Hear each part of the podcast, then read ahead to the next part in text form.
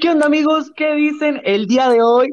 Mi nombre es Gustavo Segura, bienvenidos a Ayúdate con Acupuntura, Salud y Vida, tu nuevo podcast favorito, solo que aún no lo sabes. El día de hoy tenemos a tres invitados súper especiales, expertos en medicina. Tenemos a la doctora María Juárez Segura, a la licenciada en acupuntura humana rehabilitatoria Jessica Guadalupe Almazán Díaz y a la licenciada en nutrición Henry Sánchez Benítez. El día de hoy decidimos coincidir en un tema que es el cáncer de mama, que como ustedes saben, el 19 de octubre de cada año se celebra el Día Mundial de la Lucha contra el Cáncer de Mama. Y yo les recomiendo a todas aquellas personas que nos están escuchando y que tengan interés por conocer este tema, que se queden con nosotros, porque nuestros expertos nos van a dar recomendaciones en salud. Para esto voy a preguntarle a la doctora María, ¿qué es el cáncer de mama? Hola, ¿qué tal? Muy buenos días a todos. Claro que sí, pues mira, el cáncer de mama es un tumor maligno que se origina en las células de la mama, entendiéndose por un tumor maligno un grupo de células que crean de manera desordenada e independiente. Ajá, esto tiende a invadir los tejidos que lo rodean, así como los órganos distantes. En esta fase nosotros como médicos lo llamamos metástasis.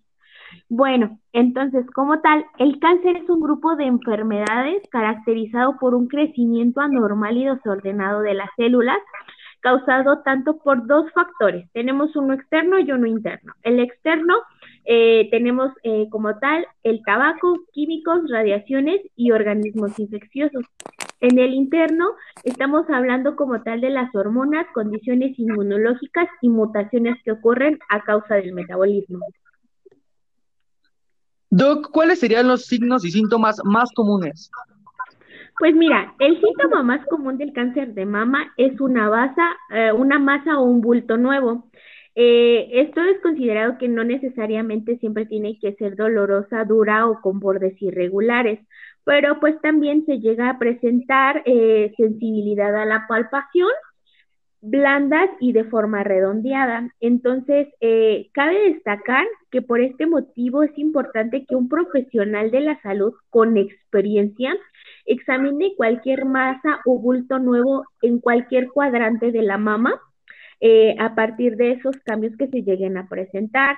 Tenemos como tal que puede eh, haber hinchazón de todo el seno o parte de él, formación de, hoyuelos en la piel, esto es más parecido como a la cáscara de la naranja, dolor en el seno y en el pezón, retracción de los pezones, regularmente siempre la piel se va a encontrar roja, seca, descamada o gruesa, y eh, un factor muy importante es la secreción del pezón, pero este no tiene que ser leche materna. Entonces, a toda la gente que nos está escuchando el día de hoy, cabe mencionar que, que, tiene que recordar que conocer los signos o lo que debe de estar prestando atención no reemplaza a una mastografía ni a otras pruebas de detección. Entonces, por eso es importante que acudan con el médico pues para poder prevenir esta situación. Ok, y psicológicamente hablando, ¿qué impacto tendría el cáncer de mama? Pues mira, en general el cáncer de mama eh, aborda un impacto enorme en el aspecto psicológico, no solamente con nuestras pacientes, sino también va abordado a, a los integrantes de la familia del mismo paciente. Entonces, pues el cáncer de mama implica que muchas mujeres eh, sean afectadas por la situación física y psicológicamente en la calidad de vida. Eh, una de las fases en las que se presenta un mayor deterioro emocional es durante el tratamiento. Y me vas a decir, oye, Doc, pero ¿por qué durante el tratamiento? Si se supone que ya las están curando y que es para que se sientan mejor. No, indiscutiblemente no es así. Es como la otra cara de la moneda, en donde encontramos que los factores eh, pueden ser secundarios, colaterales y secuelas del mismo. Una de ellas, pues, es la cirugía como la vasectomía, en donde pues es la extirpación completa de la mama, encontramos las quimioterapias, lo que implica pues la caída del cabello. Entonces sí es como un factor muy importante el impacto psicológico en las emociones del paciente o de la paciente. En este caso, nosotros manejamos un tratamiento complementario. El día de hoy tenemos a la experta, la licenciada en acupuntura humana rehabilitatoria, en donde nos va a abordar más esta situación desde un enfoque emocional. Entonces, sí, eh, tenemos muy presente esta situación. Doc, ¿algunas recomendaciones que usted nos pudiera indicar Claro que sí, mira, son cinco fundamentales. La primera es llevar una alimentación balanceada. De igual manera, te digo, es un tratamiento complementario. Tenemos el día de hoy a, al licenciado en nutrición que nos va a abordar más esta parte. La otra es disminución del consumo de azúcares y grasas. Indiscutiblemente la práctica del ejercicio al menos 30 minutos diariamente eh, y evitar el consumo de cigarro y alcohol y pues realizar una autoexploración mamaria mensual a partir de los 20 años de edad, de preferencia al quinto día de la menstruación. Puedes hacerme la interrogante de, oye, doc, pero ¿por qué después del quinto día de la menstruación? Pues bueno, nosotras como mujeres llegamos a tener síntomas este, premenstruales o postmenstruales en el cual pues llegamos a tener la inflamación de las mamas. Entonces a lo mejor pudiéramos tener algún falso positivo. Entonces por eso es este que se recomienda al quinto día después de la menstruación. Ok, Doc, pues muchas gracias. Indudablemente yo creo que sí es, es fundamental ver esto desde una perspectiva integral, ¿no? Y, la, y como usted lo ha mencionado, la nutrición es muy importante, es por eso que, me permito preguntarle al licenciado de nutrición, Henry. Sabemos que es importante que las personas que padecen este tipo de cáncer se alimenten de forma saludable. ¿Es importante, licenciado? ¿Qué tal, Gustavo? Muy buenos días. Mira, te comento, mantener una alimentación saludable, pues es uno de los aspectos más importantes para cuidar la salud en general, ¿no? Como todos lo sabemos. Pero el sobrepeso y pues tener demasiada grasa corporal sabemos que está relacionado con un mayor riesgo de sufrir algunas enfermedades, incluidas ciertos tipos de cáncer, como lo venimos abordando, que es el cáncer de mama. Ok, licenciado. Y algunas personas tienden a aumentar de peso posterior a que se les ha diagnosticado el cáncer. ¿Cómo podrían hacerle frente a esto? Pues mira, hay muchos motivos por los cuales las personas pueden subir de peso después de estas dos situaciones algunas de ellas pues no mantienen, no se mantienen físicamente activas, ah, presentan depresión. los medicamentos que les recomiendan a veces contienen muchos esteroides, lo cual hace que sientan más hambre de lo normal. Eh, si ellos con su tratamiento llegan a aumentar de peso, va a ser difícil que lo bajen.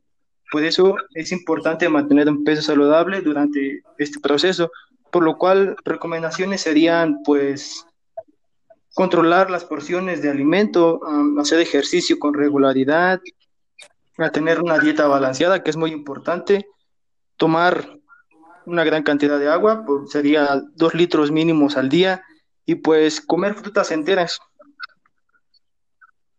Ok, licenciado. Oye, sabemos que la osteoporosis puede presentarse como un efecto secundario al tratamiento del cáncer. ¿Qué podríamos hacer para evitar esto?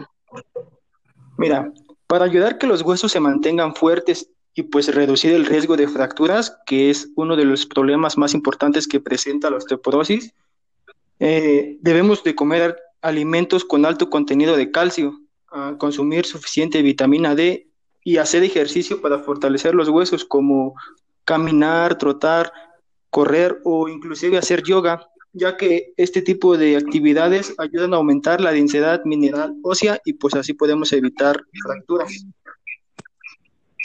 Ok, licenciado. Para usted, ¿cuál sería la mejor dieta contra el cáncer?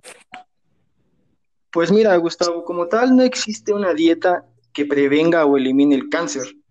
Ah, lo ideal sería tener una, una dieta en plantas enteras, ah, sin tantas azúcares añadidas y pues con un contenido adecuado de calorías sería la mejor opción y pues así podríamos reducir un poco el riesgo de padecer cáncer y pues otras enfermedades.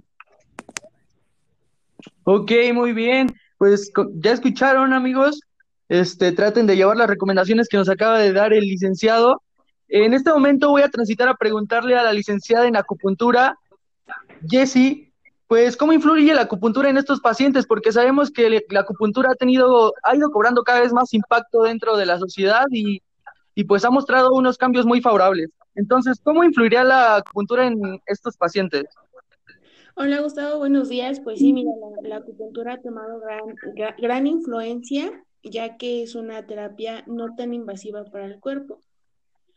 En el cáncer, el cáncer se presenta como la expresión de un desabalance de la red mente-cuerpo. ¿A qué asociamos con la red mente-cuerpo? Este se identifica como estoy pensando lo que hago. Si quiero tener mi cuerpo bien, debo de pensar positivamente. Este está asociado a disturbios en el flujo de la información manifestados por la pérdida de la estructura del sistema de energía. Eh, se convierte en un sistema irreversible, lo que ocasiona un caos. Cuando el paciente está sano, se considera que la comunicación mente-cuerpo fluye libremente en un sistema complejo no lineal de la interacción fisiológica de la energía en movimiento. En el caso de poner un tratamiento acupuntural antes de que se dé el diagnóstico, este se da para prevenir no solo el cáncer, sino también otro tipo de enfermedades. Esta terapia ayuda a, a tratar desde la raíz hasta la rama. ¿A qué se refiere esto? Que trata desde que la enfermedad se, empieza a hacer hasta que termina, hasta que se da un diagnóstico. Cuando se da un tratamiento durante, la, durante el cáncer, ayuda para el control de las náuseas y vómitos post-quimioterapia y en el control del dolor postquirúrgico. Asimismo, fortalece el sistema inmunológico. Y bueno, después de, del diagnóstico o después de la enfermedad, se ayuda para prevenir que esto no regrese. También cabe mencionar que el cáncer de mama no solo se da en las mujeres, también existe una prevalencia en hombres. También es importante que los hombres estén al pendiente de sus revisiones y, estén pues constantemente revisándose y haciéndose una autoexploración.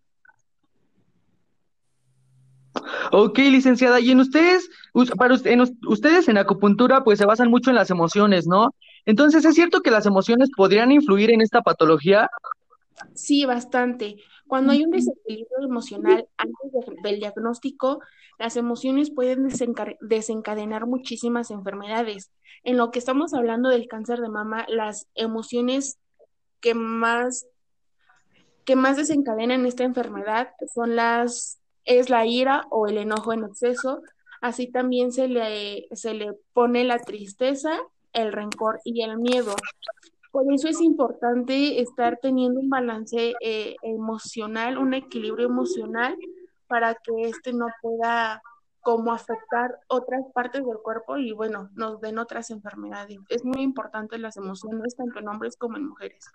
No solo se genera el cáncer de mama, también hay muchísimas más enfermedades crónicas degenerativas que, que las emociones nos pueden desencadenar.